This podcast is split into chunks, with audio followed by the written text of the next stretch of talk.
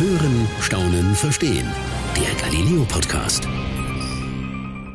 Ich spreche mit meinen Kollegen per Videokonferenz im Homeoffice. Ich bezahle Brot beim Bäcker mit meinem Smartphone, Rechnungen reiche ich bei meinen Versicherungen via deren App ein und abends gucke ich Nachrichten, TV-Filme oder Serien im Stream.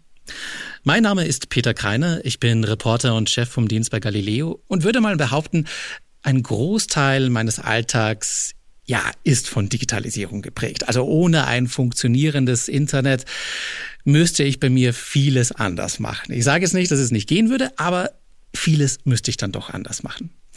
Jetzt habe ich aber auch das Glück, dass ich in München wohne, in einer Großstadt, in der es eigentlich überall und jederzeit eine gute Datenverbindung gibt. Und ich sage das sehr bewusst, denn jedes Mal, wenn ich München verlasse, zum Beispiel wenn ich im Zug Richtung Salzburg sitze, merke ich ziemlich schnell, ja, da ist dann nichts mehr mit funktionierender Datenverbindung. LTE am Handy ist gefühlt an den Stadtgrenzen von München weg und dann über weite Strecken gibt's nicht mal normalen Handyempfang.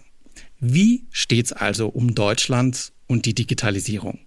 Sind wir, was so Datenübertragungen angeht, eher ein Entwicklungsland oder vielleicht doch gar nicht so schlecht, wie es manchmal zu sein scheint? Und ich freue mich jetzt mit einer ganz lieben Kollegin darüber sprechen zu können, die auch schon mehrere Male hier im Podcast zu hören war, digital aus ihrem Homeoffice zugeschalten. Galileo-Reporterin Chris Marie von Naumann. Freut mich sehr, dass du Zeit hast. Aber klar doch, hallo Peter, ich freue mich auch. Chris, am Montag, dem 23.08. ist bei Galileo ein Film von dir zu sehen, in dem du dich mit genau dieser Frage beschäftigt hast. Wie würdest du denn jetzt eigentlich ganz persönlich so die Digitalisierung in Deutschland einschätzen? Sind wir eher Entwicklungsland oder doch nicht so schlecht? Mm, ich glaube, ich muss das aus äh, zwei Perspektiven beantworten. Also bevor ich den Beitrag gedreht habe, bevor ich begonnen habe zu recherchieren und so weiter, war mir schon klar, dass es viel Kritik gegenüber der Digitalisierung in Deutschland gibt. Aber ich selbst in meinem Alltag, da stimme ich dir voll und ganz zu, ich habe das nicht so wahrgenommen. Vor allen Dingen jetzt nicht, in dieser Zeit, in dieser Pandemie, wo wir alle online arbeiten und zumindest bei uns, also ich kann ja nur für unseren Arbeitgeber sprechen, ähm, läuft alles recht rund. Und ich dachte mir so, okay, warum gibt es eigentlich so viel Kritik gegenüber der Digitalisierung? Also vor einigen Monaten war ich sehr zufrieden damit. Als ich dann aber erst mal mit diversen Digitalisierungsexpertinnen und Experten gesprochen habe und eben auch in ein Land gereist bin, das sehr, sehr fortschrittlich ist, was Digitalisierung angeht, muss ich jetzt im Nachhinein doch sagen, Deutschland hängt in Sachen Digitalisierung weit hinterher. Mhm. Es ist lustig, dass du es ansprichst. Ich, es ging mir nämlich ganz genauso, als wir quasi wirklich so in der Pandemiezeit dann umgestiegen sind auf Homeoffice. Ich war es mir am Anfang gar nicht so sehr bewusst, was da eigentlich auch für ein Act dahinter steckt, auch für unseren Arbeitgeber, wie, wir, wie ich so im Nachhinein so ein bisschen, ein bisschen rausgehört habe. Wenn da dann halt auf einmal plötzlich mehrere hundert oder tausend Menschen von zu Hause aus arbeiten, ist das natürlich auch ein total krasser, ja, also da, da muss schon einiges geleistet werden, damit das auch wirklich funktioniert. Deswegen scheint es ja tatsächlich so, als ob wir da echt, echt, echt Glück haben. Aber jetzt, um es mal so konkret zu machen, was zählt da denn eigentlich so alles dazu, wenn wir von Digitalisierung sprechen? Mhm. Ich, ich glaube, das ist eine sehr gute Frage und ich glaube auch, warum wir das Gefühl haben, dass es bei uns gut läuft oder wahrscheinlich haben auch viele andere in Deutschland das Gefühl, Mensch, läuft doch alles mit der Digitalisierung weil Digitalisierung nicht nur die Technik alleine ist. Ich glaube, so mhm. die Hardware, die haben wir. Wir haben, wir haben Internetleitung, obgleich mit dem Glasfaserausbau wir wirklich weit, weit hinterher hängen. Und das ist auch ein Thema Digitalisierung. Aber ja, wir haben unsere Rechner, wir haben unsere Möglichkeiten, uns online zu verlinken. Ähm, äh, zu verknüpfen und ähm, zu sprechen miteinander online und per Remote. Aber ich glaube, wenn wir Digitalisierung, also wenn man das im engeren Sinne betrachtet, im veralteten Sinne, dann nehme ich ein mhm. Blatt Papier, lege es auf den Scanner und habe es anschließend auf dem Computer. Es ist also digital. Das ist aber ja. eben nicht das, was Digitalisierung eigentlich kann und können müsste und was vielleicht auch von vielen Politikerinnen und Politikern in Deutschland falsch verstanden wird, falsch interpretiert wird. Denn das Verständnis von Digitalisierung, was uns wirklich voranbringt, ist, wenn man digitale Technologien nutzt, um die Abläufe dahinter zu verändern. Also ein Beispiel, dass Deutschland jetzt Schule online macht, aber ja. die Didaktik dahinter ist ausgerichtet auf einen Präsenzunterricht. Also wir nehmen die alten Lernmethoden, die online aber so oft gar nicht funktionieren. Das heißt, mit der neuen Technologie müssen sich die Abläufe verändert, neu gestaltet werden, weil sonst bringt uns die Technik Technik nichts. Ich mache noch ein Beispiel, mit dem man es mhm. vielleicht noch mhm. besser verstehen klar. kann. Ähm, wenn man den BAföG-Antrag eines Studierenden auf einmal im Internet machen kann, eins zu eins so, wie er aber auch in Papierform äh, vorzufinden ist, dann ist das nicht Digitalisierung. Mhm. Digitalisierung wäre, wenn der Studierende sich immatrikuliert und den Antrag auf BAföG gar nicht mehr stellen muss, sondern er automatisch nach seiner Immatrikulation eine E-Mail bekommt, du bist BAföG berechtigt, folgende Unterstützung steht dir in folgender ähm, Höhe zu. Er müsste diesen BAföG-Antrag gar nicht mehr ausfüllen. Das wäre dann Digitalisierung nach dem modernen Verständnis, wenn die Technik wirklich die Abläufe erleichtert, also ein Neudenken dieser Abläufe durch Aber Technik. Ist es nicht vielleicht auch genau das, was, was so ein Prozess dann erstmal, äh, ich meine, irgendwo muss man ja mal beginnen, irgendwo muss man ja erstmal anfangen. Ähm, ich kann total verstehen und das klingt auch total logisch, dass wenn man einfach analoge Prozesse versucht, jetzt irgendwie digital zu machen, mit diesem schönen Beispiel, wie du es auch gerade gemacht hast, indem man sagt, okay, dann scannen wir es halt ein, dann haben wir es als, als, als Online-PDF. Ähm, aber das, ich meine, irgendwo muss man ja anfangen. Wenn man sagt, okay, wir fangen jetzt erstmal so an und dann gucken wir, das merkt man dann ja auch tatsächlich dann im Alltag ganz schnell, wo man merkt, das macht aber überhaupt keinen Sinn, das so zu machen. Und dann denkt man sich ja, okay, vielleicht macht es keinen Sinn, ähm, also müssen wir vielleicht, keine Ahnung, eine App entwickeln oder, oder ein Programm schreiben, das das noch weiter, noch weiter vereinfacht. Also ich überlege gerade so, ist es denn wirklich so einfach zu sagen, na ja, dann müssen wir von Anfang an schon alle Prozesse anders machen oder ist es nicht eher so ein, weiß nicht, wir probieren es einfach mal und Learning by Doing? Ich, ich wünschte, es wäre so. Ähm, und vielleicht wäre es auch so, wenn wir nur für uns denken würden, nur Deutschland für sich. Nun ist Digitalisierung natürlich aber auch ein Prozess, der umkämpft ist. Es gibt viel Konkurrenz und es gibt hm. viele andere Länder, die uns weit voraus sind, einen Vorsprung haben und Standards etablieren, die wir dann nicht mehr so einfach ähm, umwerfen können und sagen, ähm, hallo, jetzt sind wir hier 25 Jahre später, jetzt würden wir doch gerne unsere Lösung nehmen, haben aber bereits die Lösung aus den USA, die vielleicht nicht mit unserem Verständnis von Datenschutz funktioniert, oder aus China, hm, die Stimmt. sonst was mittrackt, ähm, die haben sie schon etabliert und so einfach kann man dann Standards auch nicht mehr rückgängig machen, nur weil wir uns in Deutschland sehr viel Zeit gelassen haben. Also ja, Deutschland für sich gedacht, kann sich die Zeit nehmen und das alles ordentlich machen und das ist ja auch mitunter der Hauptgrund, warum wir so langsam in der Digitalisierung sind, weil wir alles sehr ordentlich Deutsch eben durchdenken. Aber wenn wir das global betrachten, glaube ich, dann haben wir irgendwann ein Problem, gerade auch wenn wir so auf äh, die Industrie 4.0 gucken, was wirklich, na, Deutschland braucht die Industrie. Und jetzt, wo sich die Industrie neu entwickelt durch neue digitale Lösungen, wäre es, glaube ich, ganz wichtig für Deutschland und Europa, dass wir damit am Ball bleiben. Das ist jetzt, glaube ich, schon so ein kleiner, kleiner, kleiner Stich ins deutsche Herz, sage ich ganz ehrlich. Wenn man jetzt so sagt, so, ja, nee, nee, aber du hast, du hast natürlich vollkommen recht. Also natürlich, wenn man jetzt so sagt, so, äh, ja, okay, das könnt ihr natürlich machen, so, liebes Deutschland, aber die anderen haben das schon gemacht und sind einfach schon viel, viel weiter. Äh, bringt nichts mehr, wenn ihr da jetzt nochmal von vorne anfängt. Aber hat natürlich auch seinen Grund. Und ich weiß ja, du warst ja genau für diesen Film äh, nicht nur in Deutschland unterwegs, sondern auch in Estland.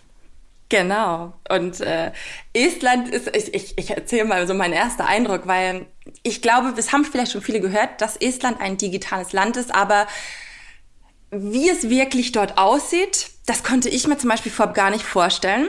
Ich dachte, wenn ich, wenn ich weiß, ich komme in ein total mhm. krass digitalisiertes Land, dann hat man eine gewisse Erwartungshaltung und wird dann sofort wieder ernüchtert, wenn man da am kleinen Flughafen in, in Tallinn ankommt und sich so denkt, ach, und das ist jetzt hier das fortschrittliche ja, Land. Okay. Also so sah es halt wirklich gar nicht aus. Es war klein, total klein, gemütlich. Da, da steht ein altes Piano rum und da hat irgendjemand auf dem Piano rumgeklimpert. Also total herzlich, nett, schön und warm. Aber nicht, dass du denkst, du kommst in der digitalen Metropole an. Ne? Und es sieht halt auch wirklich noch krass teilweise nach Sowjetunion ja? aus. Echt? Also okay. Wahnsinn. Ja, Estland gehört ja auch bis 1990, 1991 noch zur Sowjetunion und es gibt diese so ganzen alten Sowjetbauten. Hat ich gar nicht am Schirm. Genau. Wahnsinn okay. Mir war das auch nicht so klar. Und wenn einem dann aber klar wird, dass dieses Land eben so lange Teil der Sowjetunion war und sich dann 1990, 91 erst als eigenständige Republik aufgebaut hat und von diesem Zeitpunkt an, von Anfang an auf digitale Lösungen gesetzt hat, dann wird einem auch klar, warum sie heute, 30 Jahre später, so fortschrittlich sind und absoluter Vorreiter weltweit sind.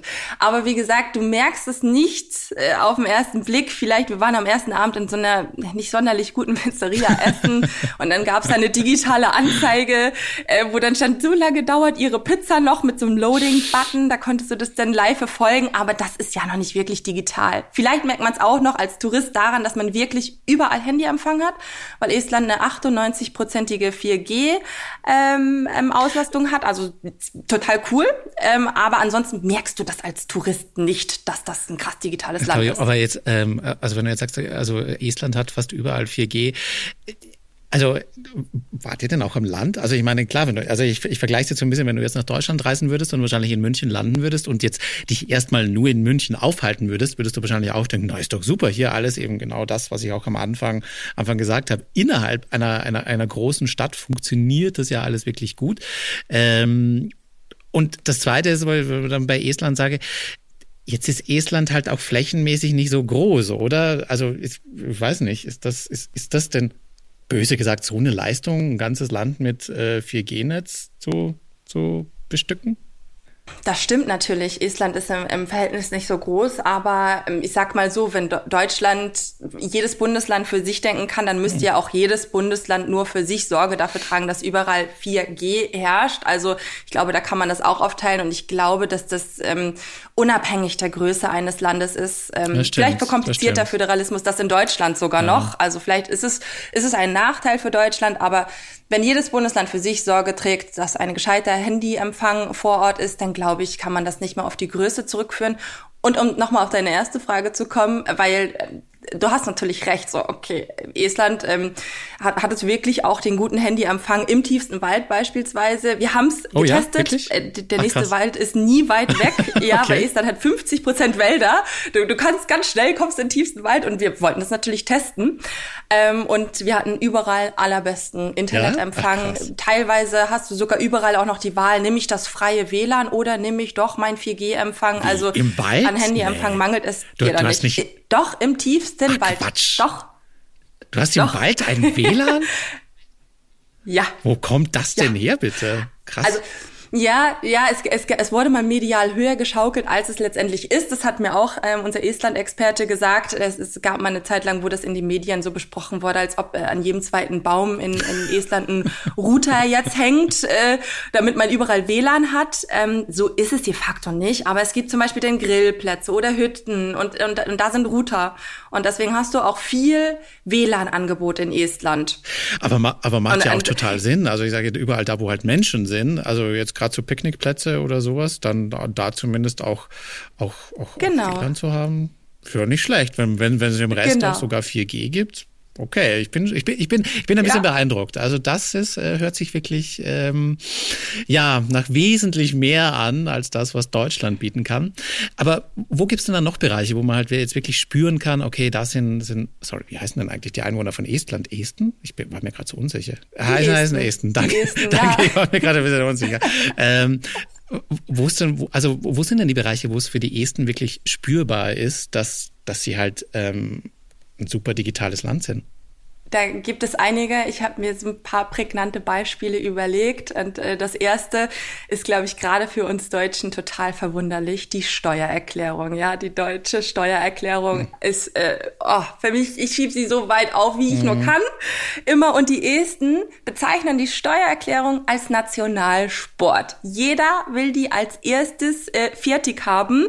Und äh, sobald es möglich ist, ich glaube, das ist in Estland ähm, im Februar soweit, dann macht, legt jeder sofort los. Warum? Weil das Ganze nur zwei Minuten dauert. Denn alles ist in dieser Steuererklärung vorausgefüllt. Okay. Also natürlich, ja, und du kriegst es natürlich online, ist klar. Also äh, alles, was ich jetzt erzähle, man darf sich keine Zettel mehr vorstellen. Alles ist okay. online. Also die meisten Esten wissen nicht mal, wie man unterschreibt per Hand, weil man nicht okay. mehr unterschreibt. Okay. Die, die digitale Unterschrift ist ein verschlüsselter Code und man unterschreibt nicht mehr. Und die meisten haben seit Jahren, Jahrzehnten nicht mehr unterschrieben und wissen nicht, wie sie unterschreiben sollten. Ähm, genau, also die, die Steuererklärung online natürlich, wird einem zugeschickt und die ist vorausgefüllt von deinem Arbeitgeber, von den Behörden und Ämtern oder auch Versicherungen, äh, wo du was von der Steuer absetzen kannst. Also all die Informationen, die in eine Steuererklärung gehören, die sind zum Zwecke dieser Steuererklärung ausgetauscht worden, sodass du deine Steuererklärung eigentlich gar nicht mehr machen musst, sondern du erhältst sie vorausgefüllt, kannst nochmal korrigieren, kannst das auch nochmal manuell irgendwas ergänzen. In der Regel muss man das aber nicht, wurde mir erzählt, weil das Steuerrecht auch in Estland wesentlich einfacher ist. Und dann klickst du auf Bestätigen, äh, unterzeichnest sie online, die wird abgeschickt und dann wird dir auch direkt angezeigt, ähm, bevor du sie absendest, ähm, was du wiederbekommst oder was du nachzahlen musst. Und nach zwei Wochen ist das Ding dann auch durch. Du hast dein, dein Geld zurückbekommen oder deine Aufforderung zur Nachzahlung. Und das Ganze dauert halt zwei Minuten. Und die haben gesagt, wenn es mal hochkommt, sind es vielleicht drei, vier Minuten erledigt. Das hört sich also wahnsinnig cool. praktisch an. Das hört sich wirklich. Also ja, ja ich habe so kurz überlegt, so hm, muss ja an meine eigene Steuererklärung zurückdenken. Und es ist, ja, ich nutze dazu natürlich auch so eine Software, aber man muss halt trotzdem immer nur, also ich muss jedes Jahr wieder neue Sachen, alles wieder eintippen. Und wenn ich, ja, so wie du es gerade beschreibst, eigentlich die Möglichkeit hätte, jetzt bei unserem Arbeitgeber schon zu sagen, ja, leitet die Daten bitte ans Finanzamt weiter, damit das in meiner, meiner, meiner Steuererklärung drin ist. Ich würde auf Ja klicken und sagen, ja, ich möchte das, damit es mir dann einfach einfacher wird. Ja. Ich auch, absolut. Und ich glaube, dass es ähm, in dem nächsten Beispiel noch mal deutlicher wird, weil das ist ein Problem, in Anführungszeichen, sage ich mal, was mir in Deutschland so vorher nicht bewusst war. Mhm. Und jetzt, wo ich die estnische Lösung kenne, denke ich mir eigentlich, um Gottes Willen, wie kann man es eigentlich noch anders machen? Ähm, also wenn wir in, in Deutschland ähm, uns einen neuen Hausarzt suchen mhm. ähm, oder einen Facharzt aufsuchen, jetzt einen HNO-Arzt oder einen Orthopäde oder so, was passiert dann? Du gehst zu deinem Arzt hin und erzählst deine Krankheitsgeschichte. Und Achtung, du darfst bloß nichts vergessen. Und dann fragt er mich noch, als, äh, hattest du als Kind denn schon die ja, Windpocken? Und ich sag, oh ja, Gott, ehrlich genau, gesagt, habe ich keine Ahnung. Und es geht, ja, es geht mir jedes Mal genau ja. ich denke mir auch so, ich habe keine Ahnung, das ist 20 oder mehr Jahre her. Wir wollen jetzt nicht über mein Alter genau. sprechen. Ich habe keine Ahnung, was ich damals bekommen habe. ja, ja. Genau. Und was, dann ist deine einzige Chance, dass du bei deinem Kinderarzt von damals anrufst, in der Hoffnung, dass mhm. der überhaupt noch praktiziert, ne, unabhängig deines Alters oder meines Alters. Vielleicht hat er auch die Akte gar nicht mehr, keine Ahnung. Ähm, und du weißt manche Sachen einfach nicht mehr aus deinem gesundheitlichen Verlauf, die vielleicht essentiell sind für irgendwelche zukünftigen Behandlungen. Noch schlimmer ist, hoffentlich passiert ja. es nicht, hoffentlich kommt man nicht in diese Situation, aber wenn man einen ja. Unfall hat, und kein Mensch auf der Welt weiß, wenn ich verunfallt bin, ob ich eine Unverträglichkeit gegen ein Medikament mhm. habe, was vielleicht in der Krankenakte von meiner Hausärztin Martina Mustermann von 1990 stehen würde, oder ob ich vielleicht dringend sogar ein Medikament brauche, weil ich vielleicht Diabetikerin Typ 1 bin, ob ich Vorerkrankungen habe, etc. Es weiß niemand in einer Unfallsituation und das finde ich beängstigend. Ja. Jetzt, wo ich eben die viel cleverere Lösung aus Estland kenne.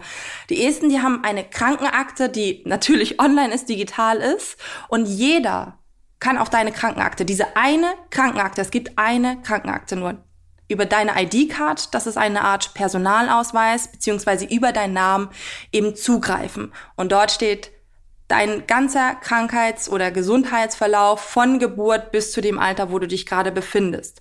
Darauf kann jetzt jeder zugreifen. Das darf aber derjenige natürlich nur mit einem Grund. Okay. Vielleicht, weil es ein neuer Arzt ist, ein Facharzt ist, der deinen Gesundheitsverlauf kennen muss oder idealerweise dann auch einmal reinguckt, weil man weiß ja auch nicht genau, muss der HNO-Arzt wissen, dass ich mir irgendwie im Frühling 1999 mal den Fuß gebrochen habe. Nee, denke ich als Laie nicht, aber wer weiß, vielleicht doch. Deswegen ist es ja gar nicht so schlecht, dass dein Arzt sich das durchlesen kann. Oder weil man dann vielleicht, hoffentlich nicht, aber in eine ganz schlimme Situation gekommen ist, wie die eines Unfalles und der Krankenwagen kommt und muss dringend wissen, ob ich zum Beispiel Cortison vertrage. Dann kann er das innerhalb von Sekunden rausfinden, weil er auf die Krankenakte zugreifen kann und auch darf, weil er den Grund hat. Und ich als, als Estin, wenn ich dann eine wäre, bin ich leider nicht, ähm, ich kann dann auch online einsehen, wer auf meine Krankenakte ah, zugegriffen okay. hat. Dann sehe ich, aha, der neue HNO-Arzt hat äh, drauf zugegriffen, aha, hier, ähm, der Facharzt hat mal sich da was angeguckt und das war alles in Ordnung. Aber wenn das jemand gemacht haben sollte, der dazu kein Grund hatte, keinen Anlass hatte, dann kann man selbst ein Prüfungsverfahren einleiten und ähm, wenn er das dann tatsächlich ohne Anlass gemacht hat, dann gibt's in Estland richtig Ärger. Das Gesetz ist eben dementsprechend, dann verliert ein Arzt be beispielsweise seine Zulassung oh. oder geht sogar ins Gefängnis. Darum hat auch kein Este oder keine Estin eben Datenschutzbedenken, weil wehe dem, der unberechtigt auf Daten zugreift. Ja, und so ist es mit der Krankenakte in Estland gelöst, wo ich wirklich denke, wow, ich möchte das. Ich möchte wirklich äh, das so einfach haben, wenn ich zu einem Arzt gehe, sage ich, und ich brauche ja gar nichts sagen, sondern Klar. der guckt sich das online an und kennt meinen Krankheitsverlauf, meinen Gesundheitsverlauf und total einfach und ich muss nicht als Laie versuchen, irgendwelche medizinischen Prozesse zu verstehen, die gemacht wurden, als ich vielleicht total, sieben war, total. die ich kann eh ich, nicht mehr kann weiß. Ich eins zu eins unterstreichen, was du sagst. Es geht mir auch genauso. Also genau diesen Gedankengang, den du, den du hattest, äh, ja, den hatte ich natürlich auch schon. Ja, was wenn ich einen Unfall habe? Jetzt, ähm, die hätten überhaupt keine mhm. Chance rauszufinden, ob ich irgendwo schon mal was hatte, ob ich Allergien habe oder oder sonst irgendwas.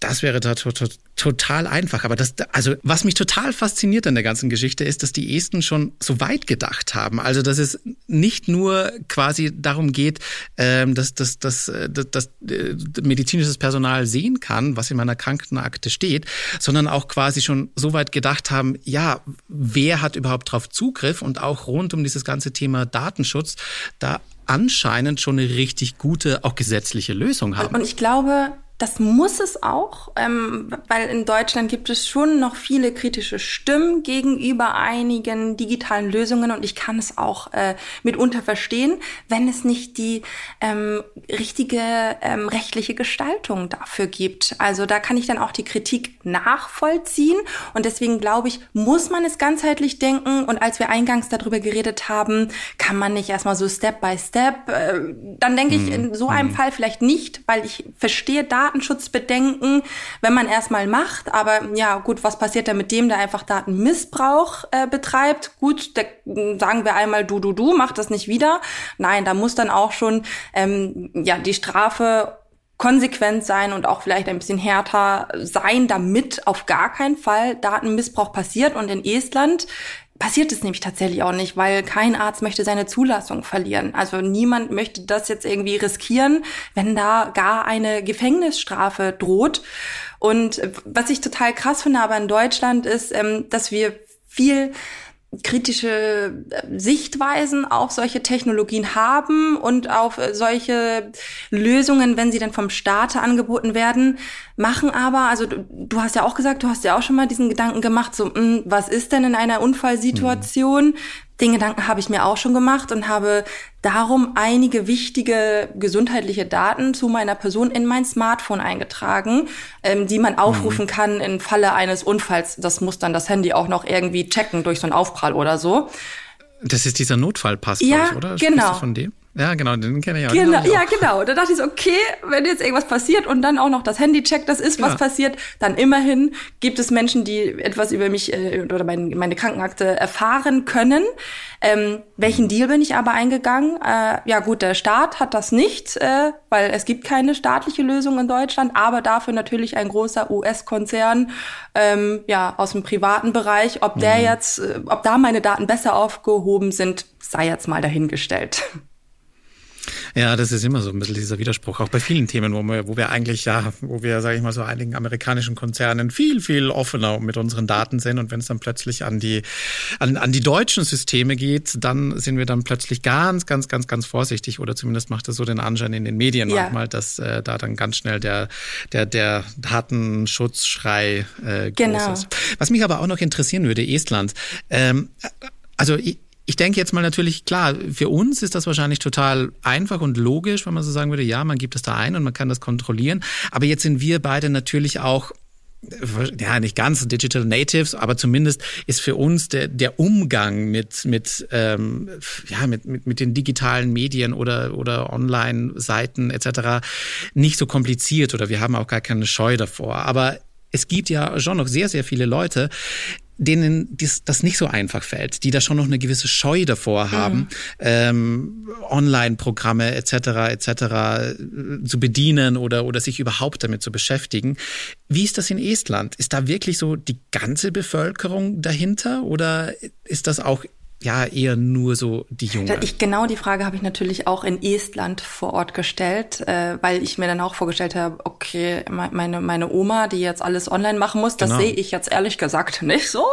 Ähm Und es gibt natürlich auch noch die Möglichkeit, das nicht online zu machen, dass man jetzt auch seine Steuererklärung noch in Papierform macht, beziehungsweise auch einen Ansprechpartner, eine Ansprechpartnerin hat bei einem Amt oder einer Behörde. Man kann es noch anders nutzen, aber tatsächlich ähm, ist die in, bei der, im Falle der Steuererklärung machen das ähm, nur zwei Prozent der Menschen nicht online. Also Ach, extrem krass. wenig. Okay, das sind wirklich Genau, wenig. und das Wahnsinn. liegt daran, ähm, weil es wirklich so viel zeitersparender ist. Also das, was die Esten gewinnen, ist nicht nur, dass sie etwas eben online machen und das jetzt irgendwie auf dem Smartphone oder auf dem Laptop gemacht haben, statt, des, äh, statt Papier in der Hand zu haben, sondern es geht so viel schneller und ist so viel einfacher. Und da sind die Leute sehr, sehr offen und sagen, okay, ich kann das hier in, in zwei Minuten lösen äh, und muss dafür nicht losfahren mit dem Auto in irgendein Amt und muss das gemeinsam mit jemandem machen in der Behörde, dann erklär mir mal, wie das geht. Und da gibt es natürlich auch genügend Personal staatlicher Seite, die einem das erklären. Und dann sind die Leute bereit, das zu lernen. Und dann äh, ja, hast du das erste Mal Hilfe an der Hand und beim nächsten Mal machst du es dann einfach selbst. Und deswegen ist das wirklich, es wird unglaublich gut angenommen.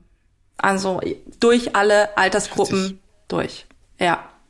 Hört sich wirklich nach einem sehr, sehr durchdachten System an. Und jetzt, jetzt verstehe ich auch, was du am Anfangs, was du anfangs meintest, als du sagtest, naja, es gibt bereits funktionierende Systeme. Wir, wir müssen uns das gar nicht mehr selber alles ausdenken. Wir brauchen manchmal nur den Blick in ja, andere EU-Länder, würde da fast schon reichen. Tatsächlich. Ähm, also wenn es auch nach Estland geht, dann ist das der große Wunsch. Interoperabilität nennt sich das, also dass alle das hört sich nach einem sehr komplizierten Wort an. ich habe es auch erstmal gegoogelt, muss ich gestehen. Es bedeutet aber eigentlich was ganz Simples, und zwar, dass alle Systeme über Ländergrenzen hinweg idealerweise miteinander verbunden sind. Diese Interoperabilität hat Estland für sich geschaffen, dass alle Systeme miteinander vernetzt sind. Und die Wunschvorstellung wäre jetzt, dass die Krankenakte nicht nur in Estland äh, total kompatibel ist, sei es jetzt vom mhm. Krankenhaus zu HNO-Arzt zu im, im, im Hausarzt, sondern dass diese Krankenakte auch in England oder in Deutschland oder wo auch immer auf der Welt einfach aufgerufen werden kann, jeder das gleiche System hat. Und wenn wir alle mit diesem gleichen System arbeiten würden, wäre das natürlich viel einfacher. Oder dass wenn du umziehst jetzt äh, in die USA beispielsweise, dann meldest du dich da einfach an. Mhm. Ähm, gut, ist nicht so einfach, lassen wir mal die Green Card-Thematik außen vor, meldest dich aber einfach an und wirst automatisch in Deutschland abgemeldet, weil äh, äh, das Land, wo du hingezogen bist, dann in Deutschland Bescheid gibt, du, äh, der Peter, die Christi, die wohnen jetzt hier bei uns und automatisch bist du abgemeldet. Und ähm, ja, würde das nicht auch total viel Bürokratie abbauen? Also ich meine, ganz genau weiß ich es jetzt nicht, wie, wie es in Deutschland Amtsstuben ist, aber es klingt eigentlich auch nach einer Erleichterung für, für Behörden selbst, weil natürlich viele Prozesse, also jetzt mal ganz ehrlich, irgendwie so eine, so, weiß ich nicht, so eine Anmeldung oder sowas, ähm, wenn da noch irgendwo was gestempelt werden muss, das ist doch auch für den Arbeit, was man eigentlich durch technische Prozesse ja, wesentlich vereinfachen könnte und die Zeit dafür was anderes nutzen Absolut. Könnte. Absolut, äh, das äh, habe ich genau so auch äh, gefragt vor Ort, weil meine Frage dann aber auch noch war, baut das nicht auch Arbeitsplätze ab? Also ist es wirklich gut, ja, stimmt, immer stimmt, Maschine stimmt, einzusetzen und nicht mehr Mensch? Ja, stimmt. In Estland ist es wohl so, dass sich der, der, Arbeitsstellenabbau, der sich dadurch ergibt, man braucht weniger Personal in Ämter, Ämtern, das ist de facto so, aber der mhm. wird kompensiert, weil man natürlich viel mehr ITler braucht oder die für die IT-Sicherheit sorgen, dass äh, die Systeme ähm, und Datenbanken nicht hackbar sind und so weiter. Also du brauchst in anderen Bereichen dann einfach mehr Personal. Also es verschiebt sich und die Arbeitslosenquote, ich kann sie dir jetzt nicht, ich kann dir nicht die Zahl sagen, die ist aber in Estland ja, ja, relativ ja. gering. Ähm, von dem her hat sich das eine mit dem anderen äh, ja aufgewogen. Und äh, so wäre es vermutlich auch in anderen Ländern, weil du natürlich andere Lösungen einfach brauchst, sprich anderes Personal und dadurch ergeben sich andere Prozesse, wo dann wieder Arbeit gebraucht wird. Woran scheitert es in Deutschland, dass wir da irgendwie gefühlt nicht vorankommen? Ich würde sagen an der Politik. Ich würde sagen ja, an der Politik ja, und die ähm, oft ein falsches Verständnis hat. Ähm, wenn, wenn es um Digitalisierung geht, dann ähm, berüsten sich manche Politikerinnen und Politiker eben damit, dass gewisse Sachen online jetzt stattfinden, aber letztendlich ist genau das passiert, was wir am Anfang gesagt haben. Es wurde ein Blatt Papier eingescannt ich will auch niemandem was Stimmt. Böses unterstellen, weil ich glaube, ähm, ja, dass viele dieses einfache Verständnis von Digitalisierung haben und vielleicht noch nicht die richtigen Beraterinnen oder Berater an der Seite haben, die sagen, Moment, Digitalisierung wäre noch ein, zwei, drei, hundert Schritte weiter. Man kann mit Technik mhm. so viel mehr bewegen. Und, und das, was eben auch ein, ein, eine große Kritik ist, die wirklich auch berechtigt ist, ähm, weil sie zulasten des Steuerzahlers ähm, geht, ist, dass wenn wir jetzt sagen, okay, alles, was wir in Papierform machen, machen wir jetzt online, aber der Prozess ist schlichtweg der gleiche geblieben. Dann haben wir einfach nur eine Menge Geld für eine Menge Computer ausgegeben und für eine Menge Technik, ohne dass wir irgendwo eine Arbeitserleichterung gefunden haben, die dann wiederum natürlich dadurch, dass etwas weniger Zeit braucht, weniger Personal, Geld einspart. Wir geben einfach relativ viel Geld aus, pumpen Millionen, Milliarden in Schulen rein, dass sie sich digitalisieren können. Aber die ganze Didaktik mhm. dahinter wird nicht digitalisiert, sprich die Abläufe. Ähm, und ich glaube, Man versucht eigentlich so, so quasi so ein digitales System auf das alte genau. analoge System draufzustülpen, genau. was aber natürlich in, in vielen Sachen keinen Sinn macht. Also so Ganz genau. verstehe ich es jetzt langsam. Man muss es eben neu denken und ähm, ja, ich glaube, dazu gehört dann auch eben die rechtliche Gestaltung, wo wir gerade gesagt haben, das richtige Strafmaß muss dazugehören, damit auch ähm, Menschen, die Bedenken haben, die Ängste genommen werden. Man muss natürlich anfangs zweigleisig fahren, dass es auch beide Angebote gibt, den bisherigen Weg und den neuen digitalen ähm, Weg. Und wenn der wirklich mir eine Zeitersparnis von vielleicht acht Stunden gibt, weil ich, ich brauche acht Stunden für eine Steuererklärung. Vielleicht ja. auch jemand anders nur drei, aber ich brauche acht Stunden. ich brauche auch acht Stunden. Ich brauche auch noch mehr teilweise, ja, genau. sag ich dir genau. ganz ehrlich. Bis ich dann alles wieder rausgekramt habe, ja. irgendwo aus irgendwelchen Schubladen, dann ja. Das, und, äh, und wenn auch. diese Erleichterung eben da ist, ich glaube, dann nimmt man das an. Und wenn eben auch noch Anreize geschaffen werden, ich kann da noch mal ein anderes Beispiel, was mir gerade kommt, ähm, erzählen. Die, dieser Anreiz ist, glaube ich, wirklich ähm, groß für einige, weil ich habe jetzt noch kein Kind in diese Welt gesetzt, aber aus der Theorie Theorie weiß ich, dass das im Nachhinein nicht ganz so einfach ist, äh, diesen Menschen erstmal anzumelden. Also das ist ein bürokratischer Aufwand. Ähm, also von Versicherungen okay. hin bis zu Förderungen, die du ja dann bekommst, sowas wie Kindergeld ähm, oder auch den Kindergartenplatz. Ne? Also den muss man ja am besten fünf Jahre vor Zeugung eigentlich schon reservieren. Und in Estland ist es so, wenn dein mhm. Kind geboren wird, dann wird es natürlich in einem Krankenhaus oder in einem Geburtshaus geboren und wird automatisch angemeldet und äh, für alles angemeldet. Das Krankenhaus hat es ja mitbekommen, gibt dann die Informationen weiter an alle Ämter, die wissen Bescheid und zwei Tage später spätestens hast du dann eine E-Mail in deinem Postfach mit allen Leistungen, die dir als Eltern zustehen und da wird dann nur noch gefragt, wohin dürfen wir das Kindergeld überweisen? Ja. Das hört sich tatsächlich, glaube ich, nach, einem, nach einer Traumsituation an. Ich habe zwar jetzt auch keine Kinder, aber ich kann mir tatsächlich vorstellen, dass jetzt wahrscheinlich viele Eltern, die zuhören, sagen würden so, ja, bitte, das wäre ein Traum. genau. Und deswegen ist es das, was in Deutschland darf, dieses Antragsformular auf Kindergeld, es bringt nichts, das einfach einzuscannen und online zu machen ins Internet. Mhm. Das ist dann genauso kompliziert wie vorher. Der, der Prozess ist der gleiche, sondern es müsste, es dürfte es gar nicht mehr geben. Das wäre dann Digitalisierung, wenn wir das Antragsformular auf Kindergeld gar nicht mehr brauchen, weil es ein Automatismus ist, den uns Technik gegeben hat. Irgendwie habe ich aber das Gefühl, das wird in Deutschland noch ein bisschen, bisschen dauern. Selbst, also ich meine, wenn man es jetzt so betrachtet, wir sind gerade im Wahlkampf, viele Parteien haben sich das Thema Digitalisierung auf die Fahnen geschrieben.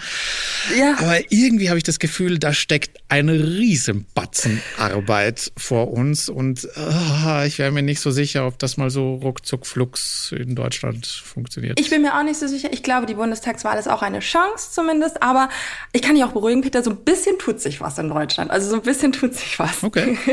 Okay, zwar, was, was, was tut sich? Ähm, wir bekommen Ende dieses Jahres äh, das Telekommunikationsmodernisierungsgesetz.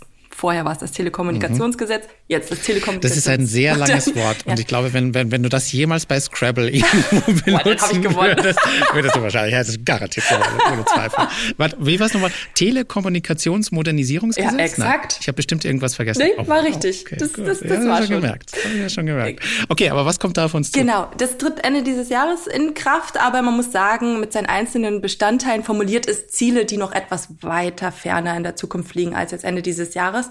Zum Beispiel eben, dass es bis 2026, jetzt gibt es endlich die Kampfansage, ähm, auch in der, in, in der Bahn, im Wald eben mindestens 4G-Empfang geben soll. Sprich, wir haben dann keine Funklöcher mehr ich bin jetzt mal optimistisch, optimistisch ich hoffe da drauf. Ähm, Wäre cool, bis 2026, denke ich, ist mhm. auch realistisch die Zeit. Oder dass bis 2022, das ist jetzt nicht mehr ganz so weit weg, nächstes Jahr, Alle Nee. Verwaltungsleistungen, für die man eben bis heute noch zum Amt gehen muss, wie zum Beispiel Personalausweis verlängern oder wenn ich mich ummelde, weil ich umgezogen bin, muss man dann komplett online durchführen können. Da bin ich sehr gespannt drauf. Da, da sind viele sehr gespannt drauf, äh, ob das wirklich funktioniert, weil es so den Ämtern und den kleinen Kommunen auch, äh, also den Ämtern bei den, ja, den kleineren Gemeinden selbst überlassen ist. Und tja, da das ist, Ah, es ist sehr spannend, Okay. wie es dann im kleinen Ort funktionieren wird. Ähm, aber sie sind jetzt gesetzlich verpflichtet, wahrscheinlich auch mit einer Schonfrist und einer Übergangszeit. Ähm, aber natürlich gibt's da dann diese Kritik, über die wir die ganze Zeit gesprochen haben. Digitalisierungsexpertinnen und Experten sagen, aber bitte nicht die Formulare einfach nur einscannen, sondern Das wollte ich gerade fragen. vereinfachen. Das ist das, was nicht kommen wird so schnell, weil da einfach so viele andere Systeme natürlich mit reinspielen in Deutschland. So, eben dieser ganze gesetzliche Rahmen ist nicht geschaffen. Aber immerhin sollen die Anträge online sein. Und ich bin, ich bin da dankbar, ich nehme das an und denke mir so, okay, wenn ich mir zumindest den Weg zum Amt spare, um jetzt meinen Personalausweis zu verlängern, mache ich zwar das gleiche Formular erstmal online, aber immerhin, ich bin darüber dankbar, als dass ich so eine Losnummer beim Amt ziehen muss und da zwei Stunden warten muss. Ich, ich sehe das positiv. Da hast du vollkommen recht. Und das ist auf alle Fälle so ein kleiner positiver Ausblick. Und ich sage auch, ja, meine Güte, es muss ja nicht gleich das WLAN im Wald sein, sondern Ja. tatsächlich reicht's auch, wenn es dieser eine Behördengang schon weniger ist, wo ich dann nicht mehr, weiß ich nicht, eine Stunde in der Bahn Genau. sitzen muss oder im Auto oder wie auch immer, sondern es einfach per Klick lösen kann, ist es ja schon mal ein Immerhin. erster kleiner Schritt. Und man muss ja auch die, die kleinen Schritte Sehe ich genauso. Und, und was aber wirklich auch noch revolutionär ist, finde ich sogar, ist, dass es, äh, kennst du das, wenn du bisher so einen Handyvertrag gemacht hast oder einen Festnetz-Internetvertrag für zu Hause, dann sind die Laufzeiten oft ja ein bis zwei Jahre. Und wenn du dann verpasst hast, du hast irgendwie so drei Tage dafür Zeit, dann den richtigen, den richtigen Moment zu kündigen. Und wenn du das verpasst hast, dann hängst du wieder ein Jahr oder zwei Jahre in dem gleichen Vertrag drin, weil der sich um die Ja. Laufzeit nochmal automatisch verlängert. Ich glaube, das ist jedem schon passiert, oder?